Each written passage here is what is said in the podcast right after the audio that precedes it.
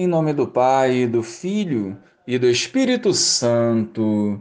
Amém. Bom dia, Jesus. O Senhor é a proteção da minha vida. Em comunhão contigo, quero avançar com uma fé viva e renovada para cumprir o chamado que me fizeste.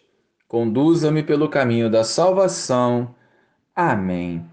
Naquele tempo, partindo Jesus, Dois cegos o seguiram gritando: Tem piedade de nós, filho de Davi.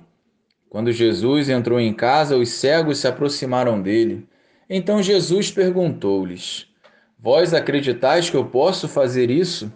Eles responderam: Sim, Senhor. Então Jesus tocou nos olhos deles, dizendo: Faça-se conforme a vossa fé. E os olhos deles se abriram Jesus os advertiu severamente: Tomai cuidado para que ninguém fique sabendo. Mas eles saíram e espalharam sua fama por toda aquela região. Louvado seja o nosso Senhor Jesus Cristo, para sempre seja louvado. Uma reflexão o Senhor quer nos propor através desse Evangelho. Será que nós acreditamos que o Senhor pode realizar em nossas vidas tudo o que vemos ele realizar nas Escrituras? Ou lá no fundo duvidamos e, consequentemente, vivemos uma fé rasa? Em sua terra, Jesus não realizou muitos milagres devido ao coração endurecido do povo.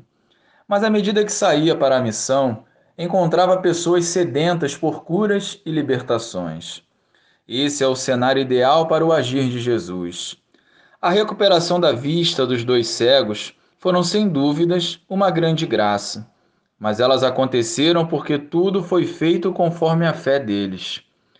Não quero afirmar aqui que não recebemos o que pedimos por falta de fé, mas creio que se buscarmos Jesus com todo o nosso esforço, vencendo as nossas limitações e com o coração puro e desapegado do mundo, ele irá nos proporcionar muito mais do que imaginamos e desejamos.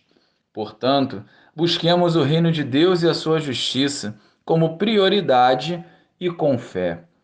Glória ao Pai, ao Filho e ao Espírito Santo, como era no princípio, agora e sempre. Amém.